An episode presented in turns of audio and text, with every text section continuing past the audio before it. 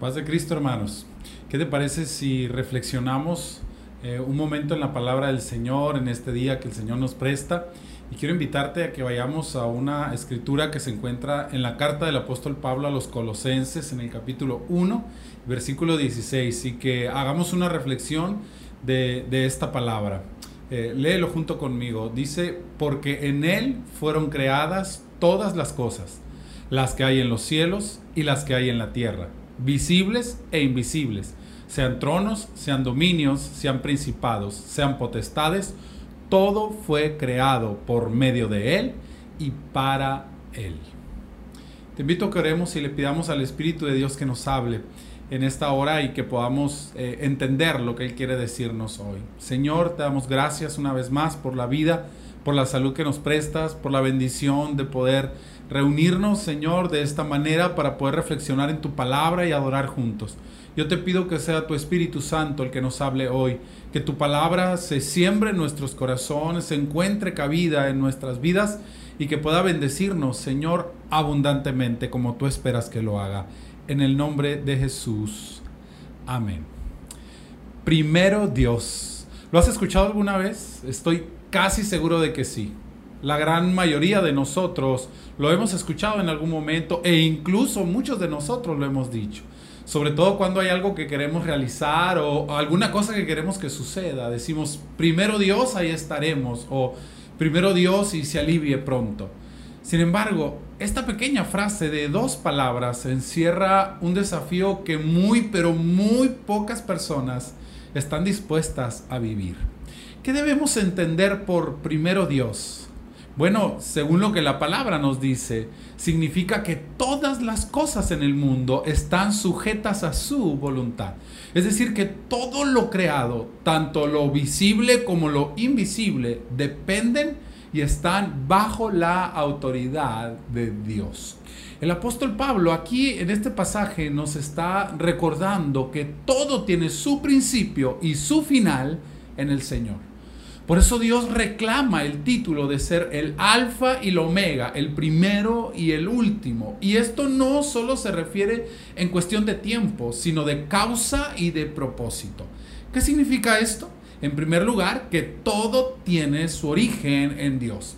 Este pasaje que leímos nos dice que todo fue creado por Él. Efectivamente, Él es el origen y por lo tanto el sustento de todas las cosas creadas. Por Él y por medio de Él. Es decir, que Dios puso su esencia en todas las cosas que creó para que todo dependiera de su persona. Dios creó todas las cosas, visibles, eh, con las que convivimos todos los días y también las cosas invisibles que gobiernan sobre las cosas que podemos ver. Esto solamente y ya de por sí nos deja algunas lecciones importantes que aprender. Primero, nos enseña a reconectar con Dios todas las cosas en nuestra vida. Ninguna, escucha, ninguna de las cosas que hay en el universo pueden desconectarse de Dios porque siendo Él el origen, todo se sustenta en Él. Lo mejor que nosotros podemos hacer es seguir el consejo de la palabra del Señor que nos dice, considera al Señor en todos tus caminos y todo te saldrá bien. Es simplemente una cuestión de origen y de sustento. Y en segundo lugar, nos enseña que todo aquello que es parte de tu vida, incluyéndote a ti mismo, está regido por leyes y por principios que Dios estableció. Y si tú deseas sacar el mayor provecho de ellos, llámese tiempo, recursos económicos, matrimonio, trabajo, familia, etcétera, etcétera, debes conocer esos principios y, y regirte por ellos. De otra forma, estarías actuando en contra de la naturaleza de la creación. Y créeme, las cosas nunca pueden resultar bien de esa forma. Es simple. Vivimos en un mundo creado por Dios y Él lo hizo de forma inteligente para que todo estuviera conectado íntimamente con su ser. Por otro lado, nuestro pasaje de hoy nos enseña que todo lo creado, además de tener su origen en Dios, también en el Señor, tienen su finalidad máxima. ¿Qué quiero decir con esto? Que el propósito supremo de todas las cosas creadas, tanto las visibles como las invisibles, es glorificar a Dios en todo. Sí, hermano, eso es lo que dice. Todo fue creado para Él, es decir, para su gloria. Así que la aspiración máxima de todo lo que existe es cumplir el propósito de Dios y darle la gloria a Él. Y eso nos incluye a nosotros. Y todas las cosas que tienen que ver contigo, repito, llámese tiempo, recursos económicos, matrimonio, trabajo, familia y todas las demás cosas.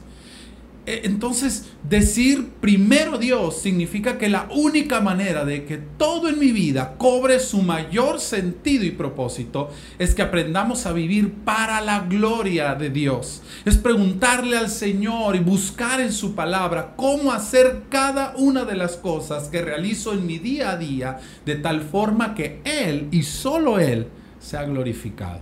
Sabes, hermano, en eso consistió la caída del hombre y el respectivo plan de salvación que Dios ideó en su corazón. en la carta a los romanos dice que la depravación y la decadencia del hombre comenzó cuando los, los humanos no glorificaron a Dios. Es decir, perdieron su origen y propósito y entonces pusieron su mirada en las cosas creadas antes que en el Creador. Perdieron el origen y sujetaron lo creado a las leyes propias y antinaturales, como la ley de los sentimientos, el placer y la conveniencia. Y eso sigue pasando aún en nuestros días y tal vez hoy con más fuerza que antes. Por eso la Biblia dice que la creación entera fue sujeta a vanidad es decir, a cosas sin sentido que no son Dios.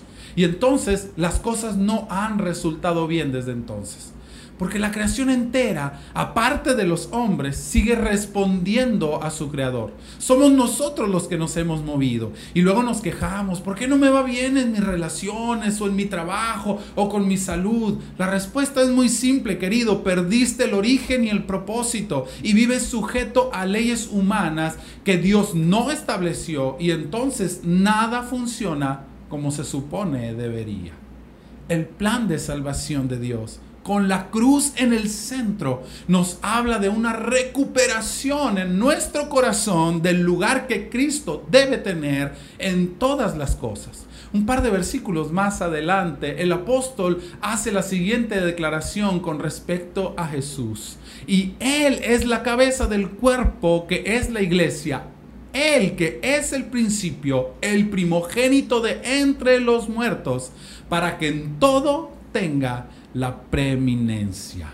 Fíjate que dice que Él es el primogénito de entre los muertos. Es decir, que la obra redentora implica que a través de su muerte y de su resurrección se marcara el camino para la restauración de todas las cosas al orden que Dios estableció desde el principio que al acceder nosotros a su salvación, abandonáramos el sistema muerto y sin sentido del pecado y resucitáramos con Él y siguiéramos su camino, un camino donde efectivamente Él tenga la preeminencia en todo.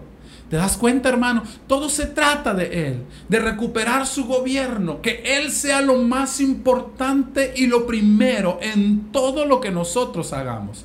Esa es la vida eterna, una vida plena que se logra cuando Dios vuelve a estar en control de todas las áreas de nuestra vida.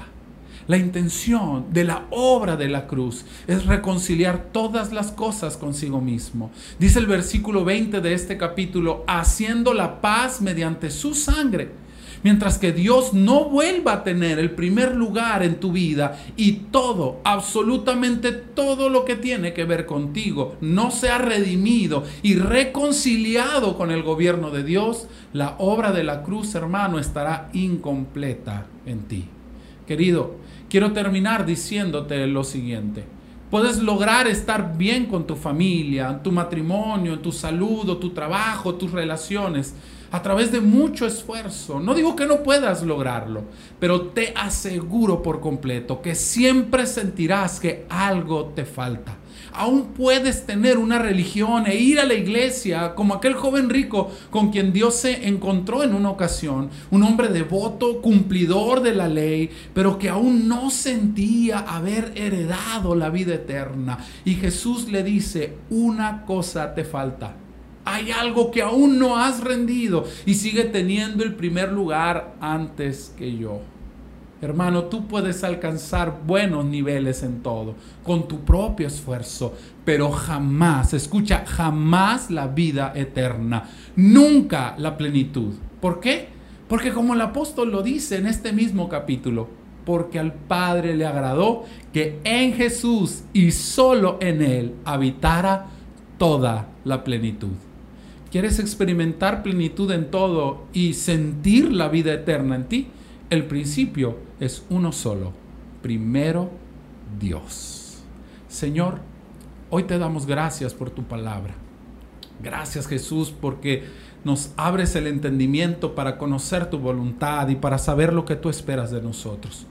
Padre, ayúdanos a entender lo que esto significa. Yo te pido por cada uno de los que hoy me están escuchando para que puedan entender la importancia de que tú seas lo primero, la prioridad en todas las cosas, si queremos que todo funcione bien en nuestra vida, si queremos alcanzar plenitud, tú debes ser lo primero en nosotros. Ayúdanos a entenderlo y ayúdanos a iniciar con valentía ese camino a la restauración de todas las cosas, a través de esa entrega voluntaria de todo lo que tiene que ver con nuestro ser a tu gobierno y que la obra de la cruz se haga completa en nosotros en la medida en que rendimos todas las cosas. Y te damos a ti el primer lugar en nuestra vida, antes que nuestro trabajo, antes que la familia, antes que el dinero, antes que la salud, antes que cualquier otra cosa, que tú el primero, porque esa es la restauración de la plenitud que solamente puede encontrarse en ti. Te damos gracias, Señor, y te pedimos que tu Espíritu confirme esta palabra en nuestros corazones para que haya vida eterna en cada uno de nosotros, en el nombre de Jesucristo. Mi hermano, que Dios te bendiga y que esta semana sea de verdad de mucho éxito en todas las cosas que tú emprendas, siempre y cuando siempre pongas a Dios primero. Dios te bendiga, mi hermano.